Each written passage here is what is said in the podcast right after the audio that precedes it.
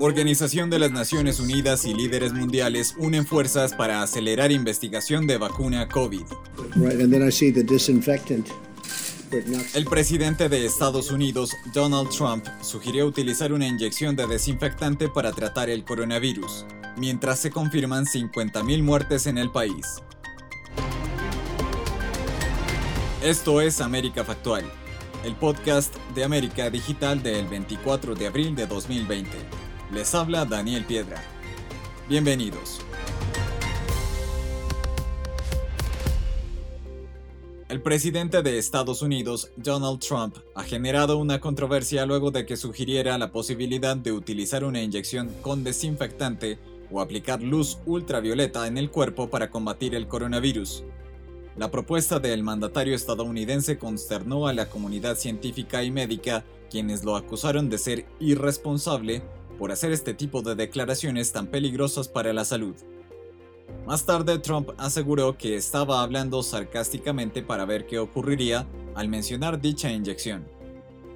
Mientras tanto, se confirman 50.031 muertes en el país y la cifra de contagios roza los 900.000. Hemos hablado esta semana con el Departamento de Salud del Estado de la Florida para certificar eh, si nosotros hemos llegado a lo que la gente famosamente le, le llaman la fase número uno. En Florida, el alcalde de Miami, Francis Suárez, dijo que esperan indicaciones del Departamento de Salud del Estado para considerar la posibilidad de reabrir la ciudad y presentar un plan para que las medidas por el COVID-19 se levanten progresivamente.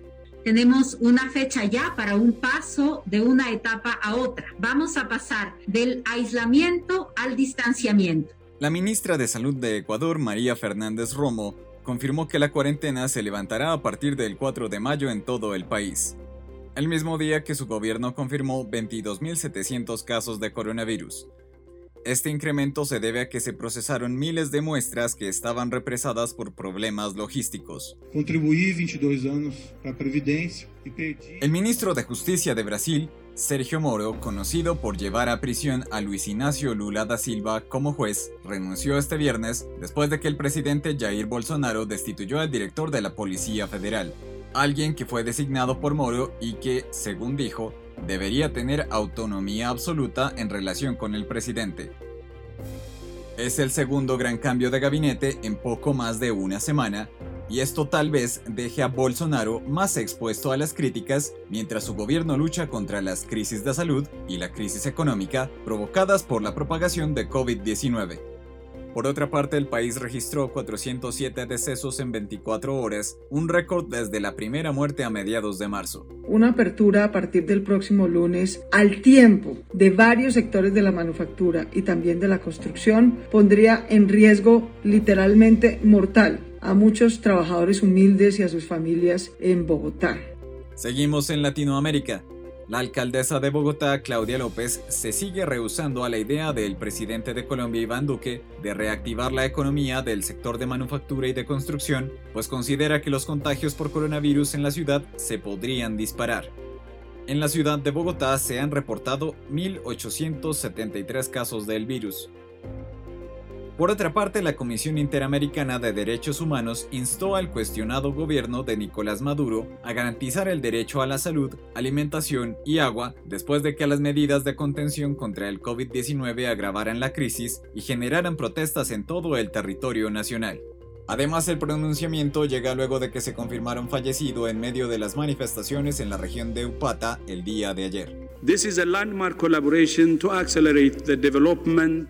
Mandatarios mundiales y máximos responsables de Naciones Unidas se unieron hoy para anunciar la puesta en marcha de una alianza global de colaboración científica con la que se espera acelerar la investigación de vacunas, tratamientos y pruebas de diagnóstico de la COVID-19.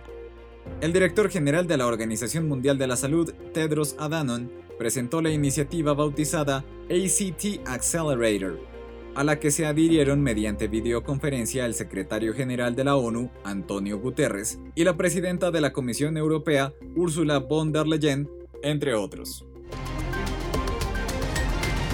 Llegamos al final de esta edición de América Factual del viernes 24 de abril. No olvides que puedes seguirnos en nuestras redes sociales en arroba América Digital.